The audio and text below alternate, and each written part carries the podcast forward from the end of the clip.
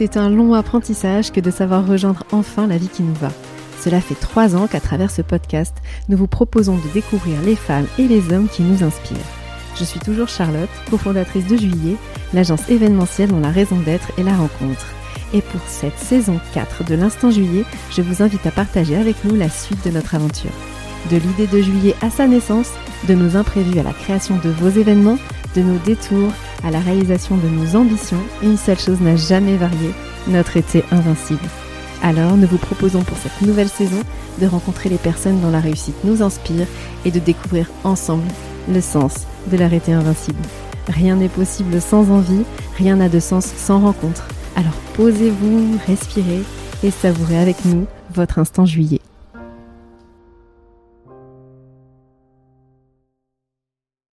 Pour conclure 2023, nous voulions partir à la rencontre d'une femme dont nous suivons le parcours depuis quelques années et que nous admirons beaucoup. Nous avions envie de la rencontrer et d'échanger avec elle sur le sens qu'elle donne à son métier et nous sommes ravis qu'elle ait accepté d'enregistrer avec nous le 45e épisode de l'Instant Juillet.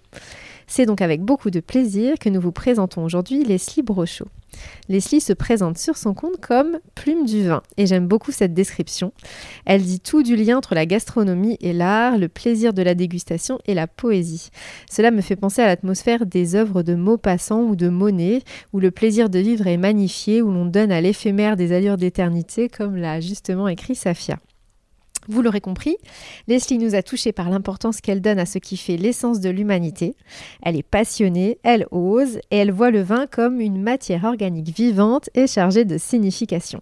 Alors c'est un épisode empli de sens que nous vous proposons de partager aujourd'hui, le temps d'un instant juillet. Leslie, bonjour. Bonjour.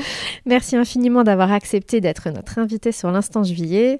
Alors je l'ai dit, nous avons, je crois, pour point commun d'aimer les mots et leur poésie et de les utiliser pour transmettre notre passion et le sens que nous donnons à nos instants.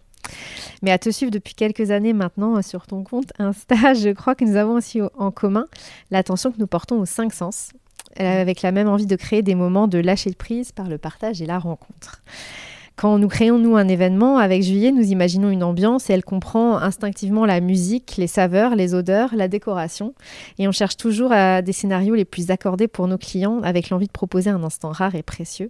Comme je crois, tu te passionnes à chercher les meilleurs accords pour déguster du vin. Et au-delà de ça, j'ai vu que tu proposais un truc assez dingue et euh, que je trouve vraiment génial et j'avais envie de commencer cet épisode par ça. Tu as créé Liaison Gourmande. Alors je décris parce que c'est euh, c'est de l'événementiel, c'est une soirée au cours de laquelle les participants découvrent plusieurs alliances, mais et vins soigneusement accordés à la lecture de textes érotiques. Et je trouvais ça en fait brillant de faire le lien entre les saveurs, l'imagination, la création artistique et le plaisir. Peux-tu nous raconter comment est né ce projet? Ah oui, avec plaisir. C'est, J'aime beaucoup que tu abordes un petit peu là-dessus. C'est un projet qui, euh, me tient beaucoup à cœur, mais qui est un, à côté en fait de mon activité professionnelle. En fait, dans les recherches d'accords mais vins, et comme tu dis, je suis assez liée au sens, je trouvais que tous les sens étaient en éveil quand on déguste du vin ou des accords mais vins. Euh, donc on sent, on regarde, on goûte, on touche, soit avec le palais, soit avec les doigts aussi éventuellement. Et il manquait en fait euh, le sens de l'ouïe.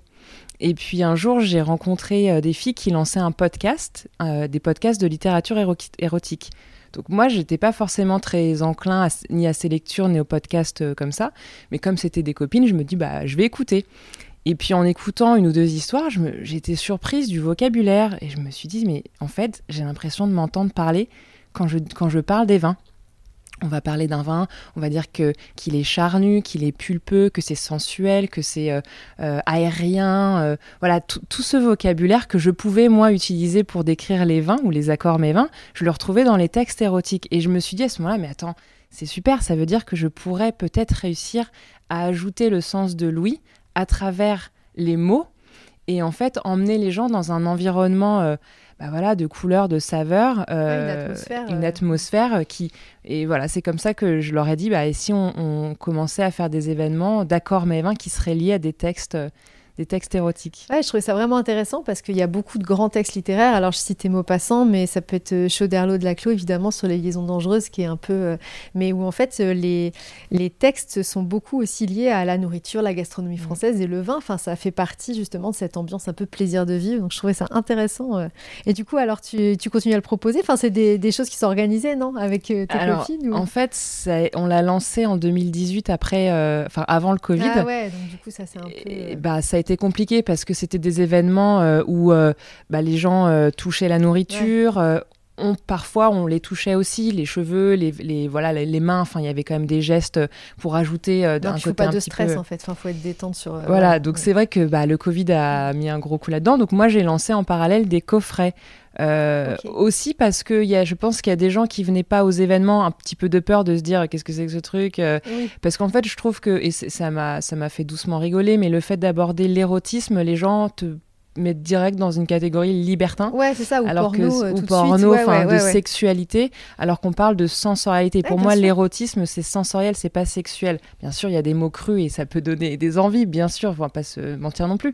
Mais voilà, donc je pense qu'il y a des gens qui se privaient peut-être de venir, les, les, les... ça marchait vraiment très très bien parce que bah, peut-être de peur de qui on va y croiser et autres. Oui, bien sûr. Et donc j'ai créé les coffrets en me disant bah, au moins les gens peuvent le faire chez eux, euh, dans, dans l'intimité de leur couple ou peu importe. Euh, et donc, euh, donc voilà, donc maintenant j'ai des coffrets, j'en vends encore quelques-uns, mais c'est très anecdotique. C'est ma petite, ma petite activité voilà, d'à côté. ouais, J'avais trouvé ça vraiment original. Alors du coup, comment tu décris ton métier aujourd'hui? Alors plume, entrepreneur, œnologue? Alors le métier, bah, encore une fois là, je suis assez, j'ai mis beaucoup de temps à réussir à me définir et je pense que Plume du Vin, aujourd'hui, ça me correspond. Quoiqu'encore, en fait, j'ai beaucoup de casquettes, elles sont assez multiples. Donc j'écris, je, en fait, j'accompagne des acteurs du vin euh, dans leur communication, euh, dans les événements qu'ils peuvent créer, réaliser, etc. Donc il y a une grande part d'écriture. Euh, pour raconter les histoires, pour raconter les vins, pour raconter les domaines, pour raconter les terroirs. Je travaille beaucoup avec des syndicats de régions de vin. Donc euh, on raconte euh, les régions, les appellations, etc. puis il y a toute une casquette plus création de contenu. Donc je fais des podcasts pour certains clients, je fais des vidéos, comme on peut le voir sur mon compte Instagram, avec des recettes d'accords mets et vins, avec des descriptions de terroirs et toujours l'idée d'avoir un ton un peu je, fais attention au choix des mots parce que pendant un moment je disais un petit peu euh, euh, décomplexé ou mais c'est pas ça. C'est plutôt un ton euh, en fait facile à comprendre et pour pourtant rester dans l'expertise tout en étant intelligible en fait. C'est l'idée. Et puis avec un petit sourire derrière quoi et alors, est-ce que par exemple, parfois tu les aides à trouver un nom de cuvée ou euh, ce genre de choses? Non, ça c'est. Non, j'interviens pas encore vraiment niveau, à ce niveau-là, quoique ça pourrait arriver qu'un. Ah, parce que je trouve que les vins, en, ce moment, enfin, je trouve qu'il y a une grande, un grand changement là-dessus. De plus en plus, les, les vignobles, ils sortent des cuvées avec des noms. On, voit qu'ils sont réfléchis, on voit qu'il y a une cohérence entre les années, mm. etc. Donc je me dis qu'il y a peut-être un travail qui a été fait. Euh. Bah, il y a une volonté déjà de se moderniser, ne serait-ce qu'aussi au niveau des étiquettes. On voit des, étiquettes beaucoup, plus colorées, beaucoup plus. Euh, voilà, c'est attrayant, ça donne envie. Aussi pour séduire une population plus jeune, euh, c'est un besoin de modernité, donc ça passe effectivement par euh, le nom, l'étiquette et autres. Ça, j'ai pas encore eu l'occasion de le faire, mais euh, d'ailleurs, si des, domaines bah nous entendent, je serais ravie parce que c'est vraiment cette, cet aspect créatif de mon métier que j'aime beaucoup. C'est voilà l'objectif, la mission, de quoi on veut parler et qu'est-ce que je vais pouvoir créer autour. Et puis après, j'ai quand même une casquette d'événementiel, entre guillemets. J'organise quand même toujours des événements, des masterclass, je fais un petit peu de formation. Voilà. Donc c'est vrai que multicasquette. Entrepreneur, oui, parce que je suis, je suis, à mon compte. Et puis après, euh, Et alors, comment euh, comment t'es arrivé dans ce domaine alors? T'as as une formation d'œnologue Non, pas du tout? Non, alors c'est intéressant cette question. L'œnologie, c'est vraiment, faut voir l'œnologue comme un chimiste. C'est vraiment le, le, le, chimiste du vin en fait. Il faut être fort en physique-chimie. Pour la petite histoire, euh, je crois qu'en première, j'ai, à un moment, j'avais 0,5 de moyenne en physique. Moi, j'avais un super prof de physique chimie, donc j'avais une bonne euh, moyenne. ouais, non, mathématiques, physique, c'est des concepts qui ça me dépasse totalement. Donc, je, malheureusement, je n'aurais pas pu être œnologue. Euh, et je ne suis pas non plus sommelière parce que j'ai pas passé, j'ai fait des formations de sommellerie, d'œnologie, mais j'ai pas passé les diplômes qui te, euh, qui t'amènent vraiment à avoir cette cette case-là. En revanche, bah, je suis venue au vin comme beaucoup par mon papa qui euh, lui était un, passionné de vin et qui me très tôt qui me faisait déguster des vins en comparaison. Enfin, il, m'interpellait sur c'est pas juste une boisson, sans la, regarde la, goûte la, compare la. Un petit rituel sur. Euh, ouais. Et puis lui, en fait, il adorait aussi euh, faire des voyages dans le vignoble et autres. Et donc, en fait, il me parlait des vignerons. Qu'est-ce que c'est avec le vin? Comment c'est fait? Pourquoi? Enfin, pourquoi ça l'intéresse? Donc, je me suis assez vite rendu compte que c'était pas une, c'était pas juste une boisson comme ça. C'était. Euh, oui, il y avait une histoire derrière. Il y avait beaucoup des de gens qui travaillaient. Ouais, Et puis de voir ses grands-parents réunis autour d'une bouteille. Enfin, j'avais bien senti qu'il y avait un truc qui était assez, euh, je sais pas, assez intéressant, très curieux avec ce produit. Et euh, j'ai fait moi-même beaucoup de routes des vins, euh, voilà, quand j'ai commencé un peu à voyager toute seule. Euh, j'ai un parcours professionnel qui n'a rien à voir avec le vin. Et puis à un moment, je me suis dit, bon, il serait temps de faire quelque chose qui me plaît. Qui a du sens.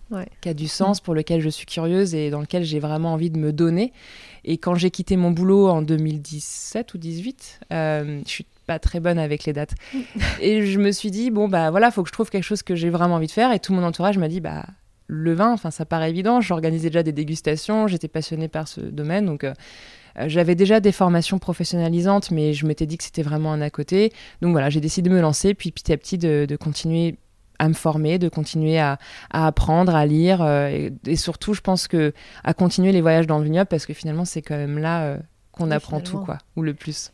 Et alors c'est assez drôle le lien que tu fais parce qu'effectivement le vin c'est pas qu'une boisson là. Tu vois tu parles de l'ambiance autour de des gens qui se rassemblent autour d'une bouteille ou de l'ambiance de famille ou des souvenirs que ça peut que ça peut apporter. Et c'est un peu le lien euh, qu'on fait aussi avec euh, l'art en général donc euh, le, partage autour d'une œuvre d'art d'un livre qu'on a lu etc et puis je vais aller jusqu'à la philosophie parce que j'ai vu et que tu avais fait un podcast ou quelque chose avec Marie Robert oui. qui est une philosophe qu'on suit nous et on s'est beaucoup inspiré sur Juillet parce que je la trouve géniale parce qu'elle vraiment elle vulgarise la philosophie et qu'elle permet d'aller euh, sur des concepts compliqués mais, euh, mais assez facilement. Et donc comment, comment vous êtes rencontrés? Est-ce qu'elle a fait un lien du coup avec le vin? Vous avez fait un... Alors j'ai... J'aime beaucoup Marie euh, parce qu'effectivement elle vulgarise des choses qui sont compliquées et surtout elle a une vision extrêmement positive de la vie et ça fait du bien. On en a vraiment besoin. Je lis tous ces messages tous les matins. Elle met une petite note sur Insta qui te donne du baume au cœur. Oh, parfois, elle, euh, elle met des petits coups de gueule et tout, mais souvent, c'est avec euh, beaucoup de bienveillance et euh, ça fait toujours réfléchir. Et en tout cas, la conclusion est toujours sur l'espoir de, faire mieux. Ou tout à fait. Et ces petits shots de positif tous les matins, ça fait du bien. J'ai contacté Marie parce que j'avais lancé une émission qui, s'appelait Le comptoir de Leslie, où j'invitais des gens autour de sujets divers et variés, avec le vin en ligne de mire, mais voilà, on, on a pu aborder des sujets un petit peu plus larges ou sociétaux. Et j'ai notamment fait cette euh, émission sur l'ivresse. Et j'avais envie d'interviewer le point de vue d'une personne du vin et le point de vue d'un philosophe. Et euh, bah, en regardant autour de moi, je me suis dit, Marie semble être la personne. Enfin, j'avais envie d'avoir son avis sur la question de l'ivresse. Donc, on a fait cette, euh, cette émission. Et ouais, ça, alors déjà, c'était passionnant de la rencontrer. On, on est resté en contact. D'ailleurs, aujourd'hui, je viens de de finir l'écriture d'un livre sur l'ivresse. Comme quoi les choses, enfin voilà, les opportunités s'enchaînent comme ça. Et Marie a participé à, à, une partie qui sera la, partie sur la philosophie de l'ivresse. Mais en plus, c'est intéressant parce que l'ivresse, effectivement, c'est pas toujours euh, lié à l'alcool. L'ivresse, ça peut avoir plein de sens. Et en philosophie, c'est un vrai concept aussi. Euh, ouais, c'est vraiment intéressant. Pourquoi on s'enivre? Pourquoi on fait ça depuis tout temps? Euh, Comment la philosophie le décrit? Comment les philosophes le décrivent? Euh, ça fera l'objet d'un des chapitres euh, du livre. mais, un petit peu comme la fête. Enfin, nous, on a souvent cette remarque-là euh, quand on fait de l'événementiel. Donc, on dit souvent, bah, on fait des fêtes, ok. Et donc, ça peut paraître, ah ouais, mais c'est juste festif ou ok. Donc, ça veut dire beaucoup d'alcool, ça veut dire. Mais en fait, la fête, c'est un, vrai moment de cohésion sociale hyper importante. Et on l'a vu pendant le Covid, quand on l'a plus, bah, c'est hyper difficile pour tout le monde, moralement, pour tenir le lien entre les gens. Et la philosophie et l'art et justement tout euh, ce qui tourne autour du vin, c'est hyper important aussi. Je trouve que c'est vraiment lié. Euh. En fait, enfin, pour moi, la vision que j'ai du, vin, surtout du vin, je pense que c'est l'alcool que je trouve gustativement le plus intéressant, mais aussi même dans, dans les ivresses qu'il procure, le vin le champagne, surtout le champagne. C'est qu'en fait, oui, c'est du lien social évidemment, mais c'est de la matière à réflexion. Parce qu'en fait, quand on boit un vin, on discute Enfin bon, moi je discute beaucoup du vin. Mais même les gens qui sont pas dans l'univers du vin, on va, il te plaît ce vin? Qu'est-ce que t'en penses? Et puis comme les odeurs ou les goûts, il y a parfois, il, peut arriver des petites madeleines de Proust, des trucs de oh qu'est-ce qui se passe là? Et donc voilà, ça me rappelle. On a tous en fait des histoires ou des choses qui se sont passées, soit familialement avec la famille autre ou des amis, où ça va nous rappeler ces moments-là et on va être dans l'émotion, dans le, on va pas être dans forcément la, la réflexion ou le, ou le small talk. C'est vraiment tout d'un coup, la personne va se mettre à parler. Et je trouve que la philosophie, comme le vin, délie les langues, mais en fait, euh, ouais, est une matière à réflexion et à discussion. Qui dépasse le stade du euh, bon alors euh, il fait pas très beau aujourd'hui qu'est-ce qu'on non ça. on va rentrer directement. presque intime quoi. Bah en mm. fait on peut vraiment aller assez vite euh, dans ah et ce vin pourquoi pourquoi as une émotion là? Et donc la personne va te raconter, raconter un bout d'elle qui serait jamais sorti si on n'avait pas parlé de ce vin là parce que la Syrah, moi, ça me rappelle. Enfin, tu vois, on a. ouais, ça touche à des choses un peu intimes, d'émotions, mm. et, donc ça permet vraiment de lier les gens sur, sur autre chose. Mais c'est pour ça que pour des team building, c'est super important aussi. Quoi, c'est un moment de partage vraiment intéressant. Ça permet de créer un groupe, quoi. Exactement. Donc, euh, Le problème des, de, de, de l'alcool dans les entreprises, c'est que aujourd'hui, on est quand même dans une société un peu plus hygiéniste. Enfin, c'est parfois ça, ça, peut être compliqué. Et t'as envie de dire, l'idée c'est pas de venir faire une dégustation pour que tout le monde soit sous, mais au contraire, c'est pour partager, pour échanger à travers un produit qui, qui déjà a beaucoup de choses à raconter. C'est pas et juste. Puis euh, le vin, c'est typiquement l'alcool qu'on boit pas pour boire. Enfin, l'idée c'est justement de se dire, euh, voilà, qu'est-ce que quel vin tu aimes, comment tu l'accordes justement avec ce que tu vas manger, comment tu dégustes. J'écoutais ce matin en, vous attendant un podcast de Jessica Troisfontaine qui a lancé son podcast Ressentir, qui est très intéressant. Et euh, son invité Mokhtar parlait de sa relation à la nourriture. Et il parlait vraiment voilà, de ce descriptif des, saveurs en bouche, enfin de, tout ce qui lui arrivait. Et moi, je me disais, est-ce que je ressens la même chose sur la nourriture? Et je dis, oui, j'aime bien la nourriture, mais en fait, moi, le plaisir de, de la saveur, de la texture, des goûts, je l'ai beaucoup plus avec le vin, en fait. Eh voilà, ben, je vous partage bah ma réflexion de ce matin. Euh, voilà, en fait, je pense que ouais, ouais, tout à fait. Non, mais c'est vraiment intéressant parce que ça montre que c'est voilà un moment vraiment de partage et qui permet d'ouvrir euh, voilà à des, à des souvenirs, à des mm. histoires, puis à des nouveaux souvenirs qu'on crée ensemble sur sur cet instant. Je trouve ça vraiment chouette. Mm. Et comment il a accueilli du coup, enfin comment est accueilli ta manière de parler du vin ou de, vulgariser cette, euh, ce vin qui est un peu sacralisé en France de la part du, milieu un peu traditionnel des vignobles français Très bonne question, Michel. Alors, euh, le truc, c'est que je pense que j'ai, j'ai, je me suis très vite bien entourée euh, de personnes euh, assez importantes dans le vin, assez respectées dans le vin, dont notamment Franck Ramage, qui a été mon, mon mentor, clairement, qui m'a aussi prise sous son aile. Euh, et donc, le fait d'avoir sa validation à lui quand je lui ai montré mes premières vidéos déguisées en citron pour parler de l'acidité, déguisées en fraise pour parler de l'arôme de fraise, enfin, je, laisserai le public éventuellement aller voir les autres euh, euh, saveurs, fruits, légumes dont j'ai pu parler. voilà, j'avais son approbation et il m'a dit en fait, c'est très marrant ce que tu fais te déguiser, mais en fait, il y a beaucoup de fond et tout ce que tu dis est travaillé est juste euh, et on voit qu'il y a énormément d'expertise derrière. Donc fonce, vas-y. Et donc en fait, je pense que je me suis mis un petit peu euh, de mon côté euh, certains qui auraient pu être tracassés de voir arriver un énergumène déguisé mm. qui fait des blagues sur Poutine. Enfin voilà, parce que je dis à un moment, ouais, il y a des moments où je fais des petites blagues comme ça, déguisé en citron pour parler des notes du vin. Mais en fait, il y a je pense qu'il y a ceux qui regardent et ceux qui regardent pas. Ceux qui regardent pas vont pouvoir dire c'est quoi ce délire, qu'est-ce qu'elle nous fait encore, elle, enfin, elle veut vraiment se faire remarquer. Et je pense qu'il y en a, sauf que on on m'a jamais critiqué en face, ça doit se faire derrière le dos et que ça y reste. Euh, et après, en fait, il y a ceux qui écoutent et qui, à un moment donné, finalement, ne peuvent pas dire euh, qu'il n'y a pas de fond ou pas de travail, pas d'expertise. Donc, euh, ça a été plutôt très bien accueilli et j'ai même eu des réactions enfin, très très positive et surprenante de grands sommeliers notamment qui m'ont dit waouh bravo parce que c'est un travail qu'on n'aurait jamais pu faire. C'est intelligent et effectivement c'est drôle en fait. Et ça fait du bien au monde du vin. Oui c'est ça ça détend aussi un peu. C'est à dire que euh, peut-être justement à trop sacraliser ça permet aussi de se dire ok j'ai le droit d'aimer ce vin là par exemple, ou de, l'accorder avec tel plat. Ça se fait pas normalement, mais je me dis, je me l'autorise, c'est cool, c'est ça reste du plaisir. Voilà, c'est ça, il faut que ça reste du plaisir, mais surtout, je pense que là où c'est important pour moi, c'est de, peu importe le ton euh, qu'on prend et si on veut être très libre, etc., faut quand même rester, euh, faut pas dire de bêtises. Parce qu'après, il y en a qui peuvent aussi prendre le parti de dire Oh, bah allez, moi je parle du vin, allez, c'est simple, c'est facile. Mais qui disent je dis pas que le vin c'est compliqué, mais il y a quand même, enfin, faut pas dire trop de bêtises non plus. Moi, je fais vraiment attention à beaucoup travailler mes sujets en amont. Mm. Euh, pour essayer de dire le moins de bêtises possible. Je dois en dire, hein, bon. Mais euh, voilà, l'idée, c'est de garder quand même. Euh, évidemment, la question qui, va, qui, qui nous intéresse forcément, c'est quel est du coup le vin que, que tu préfères? Quel est celui ou le, le vin ou le cépage? Non, je ne sais pas. Genre, il y a beaucoup, beaucoup de vins que j'aime, mais notamment, euh, bah, on va dire, un de mes cépages préférés originaires de la région de la Loire, c'est le chenin, le chenin ah oui, blanc.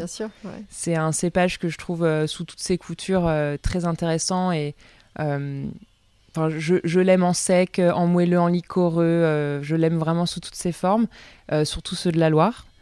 Et, mais après, voilà, j'aime le Riesling, j'aime les vins rouges, j'aime. Non, c'est très difficile à dire le vin préféré. c'est pas facile. Mais bah en revanche, des styles de vin, ça va être des vins plutôt frais. J'aime beaucoup l'acidité, mm. euh, j'aime les vins digestes. Euh.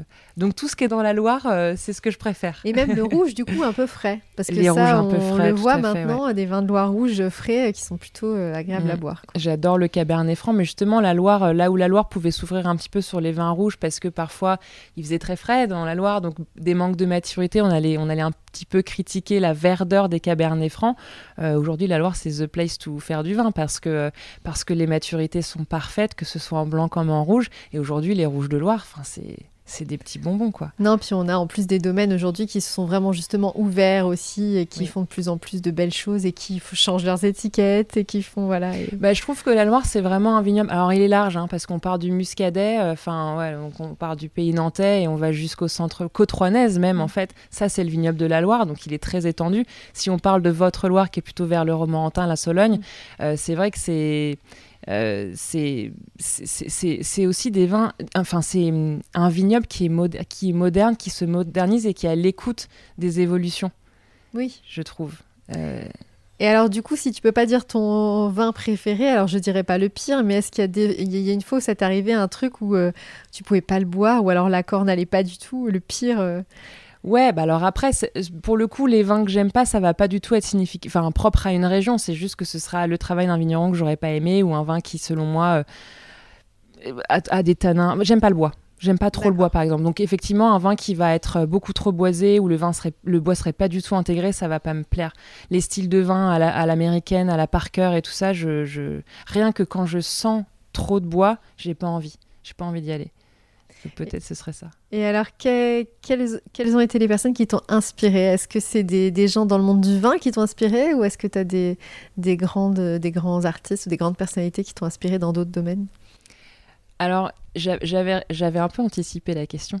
Alors, j'ai essayé de réfléchir euh, à notamment à est-ce qu'il y a des artistes ou des, ou des gens connus ou qui m'ont inspiré? En fait, j'en j'en ai pas tant trouvé que ça et je me suis rendu compte que les gens qui m'inspiraient le plus, c'était vraiment les, les gens avec qui je choisissais de m'entourer. Donc euh, mes amis ou, les, gens du vin avec lesquels j'ai choisi de m'entourer, notamment je parlais de Franck qui m'a beaucoup aussi euh, beaucoup inspiré dans sa façon de réfléchir aussi euh, la formation. non, c'est ouais, c'est ça, c'est mes amis de les voir dans leur réussite, dans leurs échecs, comment ils se questionnent, comment ils se relèvent, comment ils s'améliorent. Et j'ai réussi à mettre autour de moi que des gens qui qui réfléchissent, qui, ont de la bienveillance, qui se posent des questions et avec qui on peut vraiment discuter en profondeur. Et c'est ça qui m'inspire en fait c'est ces gens-là qui m'inspirent plus que des artistes. et du coup, pas forcément dans le monde du vin, mais plutôt des gens, dans, quel que soit le domaine, mais qui sont, euh, qui sont capables de, déjà de bienveillance, c'est bien, et de résilience bah, des, personnes comme Marie Robert, elle m'inspire mm. énormément aussi dans sa réflexion, dans, cette, dans sa générosité. Euh, euh. Et alors, est-ce que tu as des lectures fétiches? Tu lis un petit peu? Alors, je lis un petit peu. Alors, j'ai pendant des années, je ne faisais que de lire des choses autour du vin. C'était le vin, le vin, le vin. Et puis effectivement, j'ai redécouvert la lecture de romans, notamment, euh, on va dire, il y, a, deux ans. À un moment, je me suis dit, il faut que j'arrête de faire euh, que des choses autour du vin.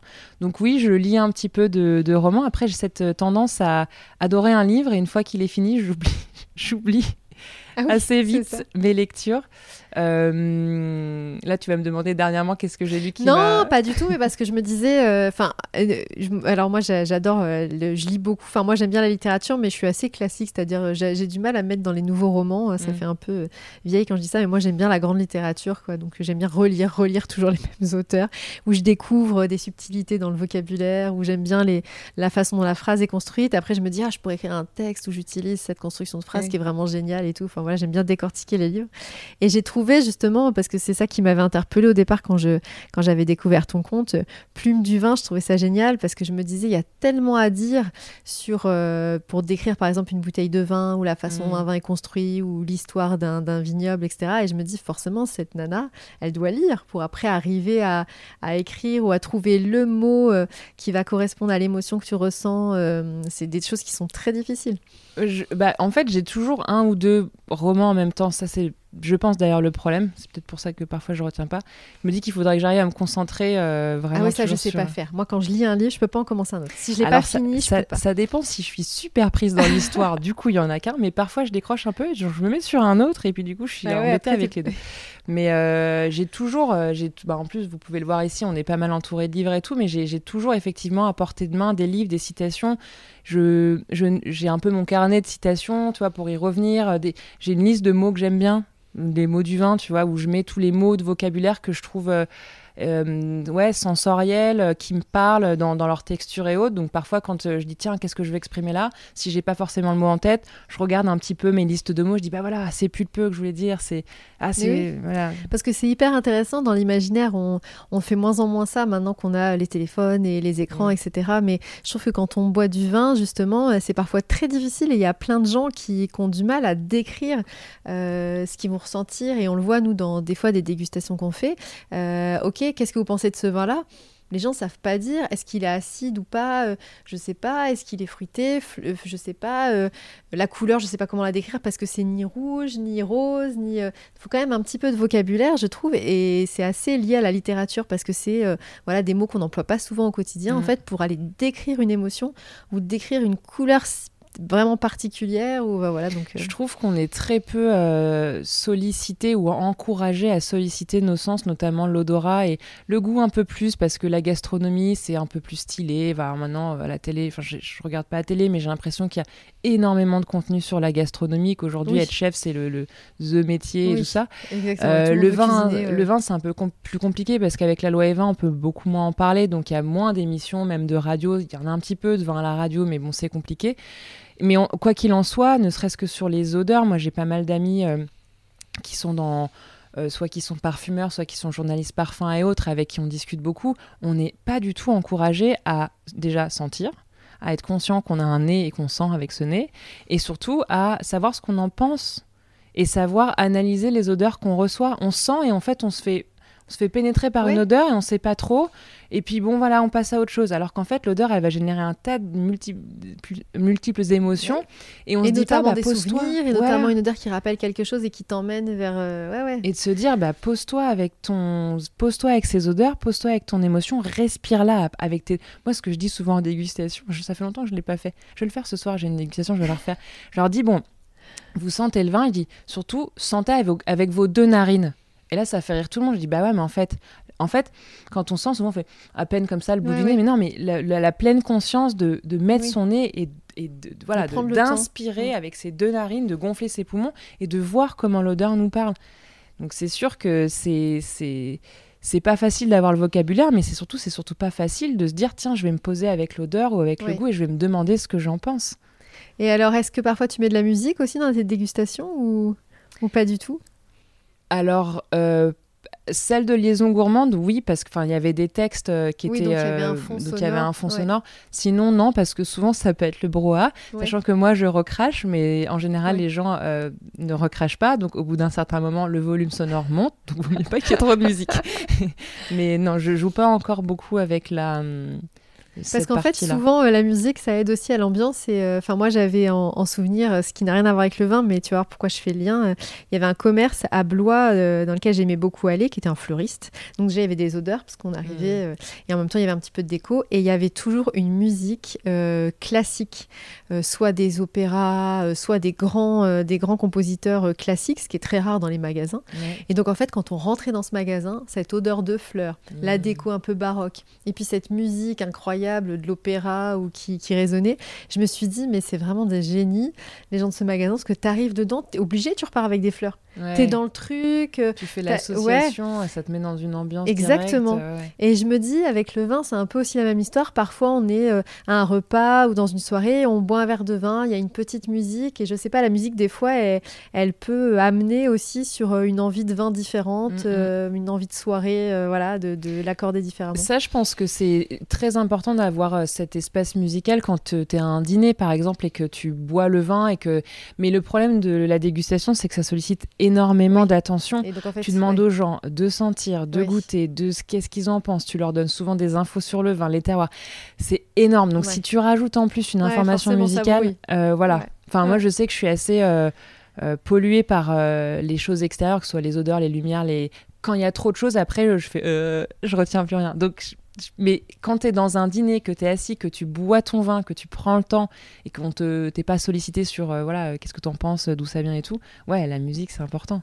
Et c'est vrai, du coup, tu disais tu recraches et ça c'est quelque chose qu'on, dont on n'a pas conscience. Mais moi j'ai découvert il y a pas longtemps, c'est qu'en fait euh, rien que de, de avoir le vin en palais, même sur recrache, tu as le goût en fait. Mm. C'est vrai que, enfin moi en fait avant je pensais en fait tant que tu pas, tu n'as pas le goût du truc, mais en fait pas du tout. Mm. Mais ça, enfin voilà, je trouve qu'effectivement les gens de toute façon c'est normal, ils veulent mais surtout que c'est marrant, on parle beaucoup du goût du vin, mais moi, c'est pas, c'est beaucoup moins le goût que les textures du vin qui m'intéressent. Le vin, ça a une texture avant tout. Tu présentais euh, le vin est une matière organique, une matière vivante. Oui, c'est ce que tu avais dit. le vin, c'est une, une, matière qui bouge dans la bouche, qui a une texture, qui a une longueur, qui a des saveurs pour moi avant d'avoir des goûts parce qu'encore une fois les goûts c'est comme l'honneur c'est tellement subjectif que je peux t'en parler mille ans mais en fait tu vas chacun va penser ce qu'il veut mais des textures des des, des, des, façons de se mouvoir dans la bouche etc moi j'amène vachement les gens à, à se concentrer là-dessus. Parce que c'est là aussi tu peux avoir des grosses émotions quand un vin est crémeux quand un vin est ondulant dans ta bouche et là waouh tu comprends pas ce qui se passe tu as envie de le garder et limite effectivement que tu l'avales ou que tu le recraches tu as eu cette, cette émotion en bouche.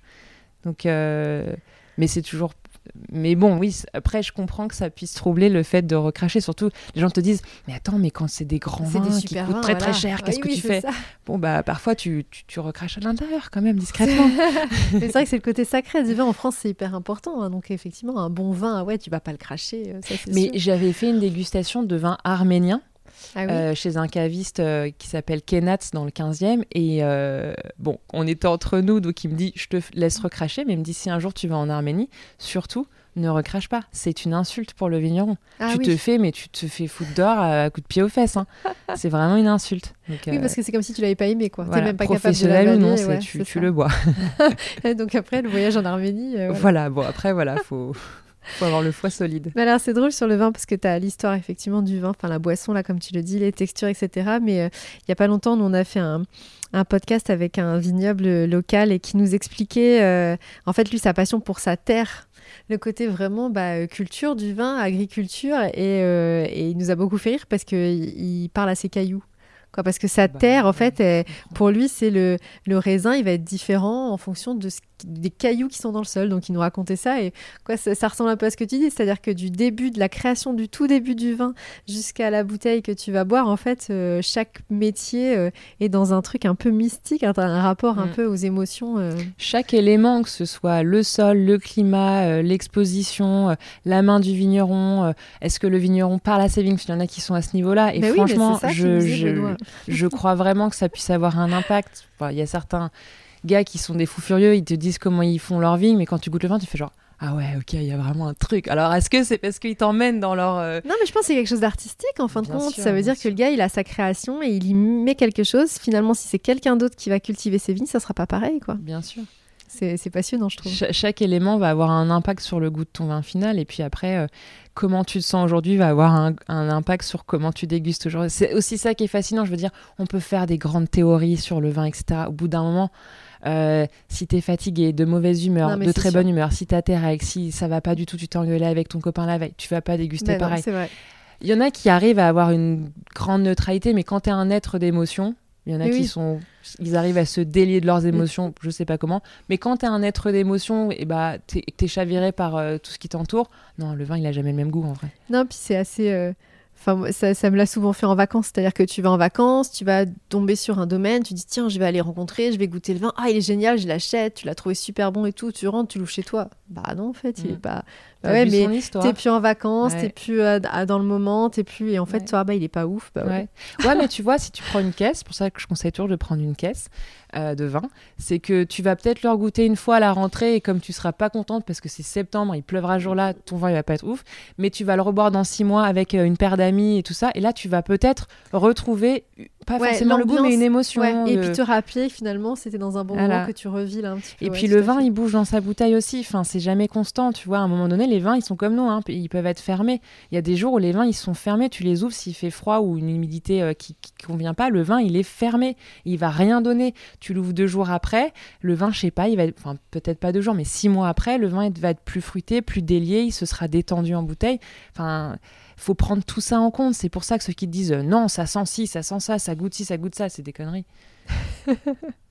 Donc en fait, il faut acheter une caisse. Moi, je, ah, toujours. ou, deux, mais au moins une. je suis l'ami des vignerons. Et alors, du coup, on, pose souvent cette question-là pour euh, conclure le, podcast euh, sur les projets futurs.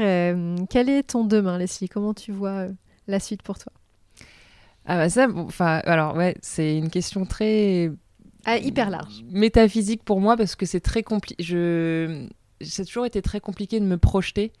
Euh, même à, très court terme. Donc c'est des, des, grandes questions, mais j'ai toujours été pas mal euh, à vivre au gré des opportunités, des flux des projets, à me laisser un petit peu porter le nez au vent. Et euh, là, ce que j'aime, enfin ce que je me souhaite, c'est peut-être de peut-être pas dans l'année qui vient, mais assez vite, d'être porté par un projet un peu plus grand que moi. Voilà, d'embrasser un projet un peu plus grand, un peu plus large, un peu plus voilà. Euh, Dans lequel tu t'investis. Voilà. Tu fais part. Ok. Voilà. Super, bah, je te le souhaite. Merci. Merci Leslie. Merci à toi.